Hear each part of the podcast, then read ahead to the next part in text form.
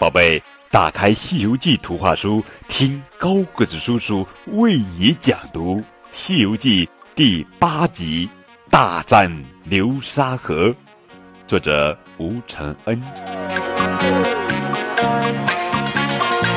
这天，唐僧师徒三人来到流沙河前，只见河面宽阔，波浪滔天，拦住去路。悟空飞到半空中眺望，心惊地说：“师傅，这条河有百余丈宽啊！”他们正在为过河犯难时，河中刮起一阵旋风，钻出一个妖怪。悟空慌忙来到唐僧身边保护师傅。八戒手持钉耙上前和妖怪交战，妖怪与八戒打了几个回合不分胜负。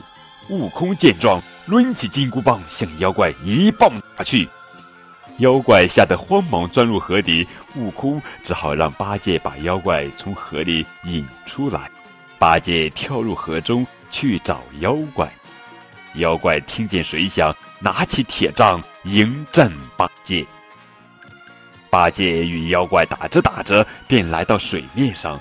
悟空不等妖怪上岸，抡棒就打，结果又没打中，妖怪再次逃入水底。妖怪潜入水底不肯出来，八戒又降服不了他，悟空只好到南海去找观音菩萨帮忙。原来那妖怪是天上的卷帘大将。因触犯天条被贬到人间，后来被观音菩萨劝服向善，取名沙悟净，在流沙河等候唐僧，护送他去西天取经。观音菩萨派惠岸带着宝葫芦，随悟空一起去收服妖怪。二人来到流沙河，惠岸站在河边高喊。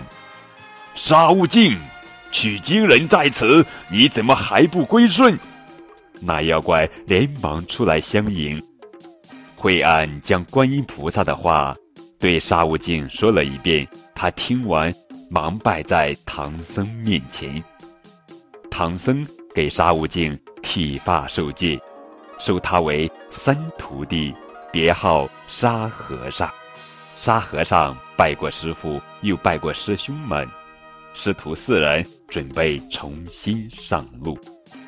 惠岸取出宝葫芦，又让沙和尚将脖子上的骷髅项链取下，二者放在一起，变成了一只船。唐僧端坐船中，八戒、沙和尚左右护持，悟空牵着白龙马驾云相随。师徒四人平稳地渡过了流沙河。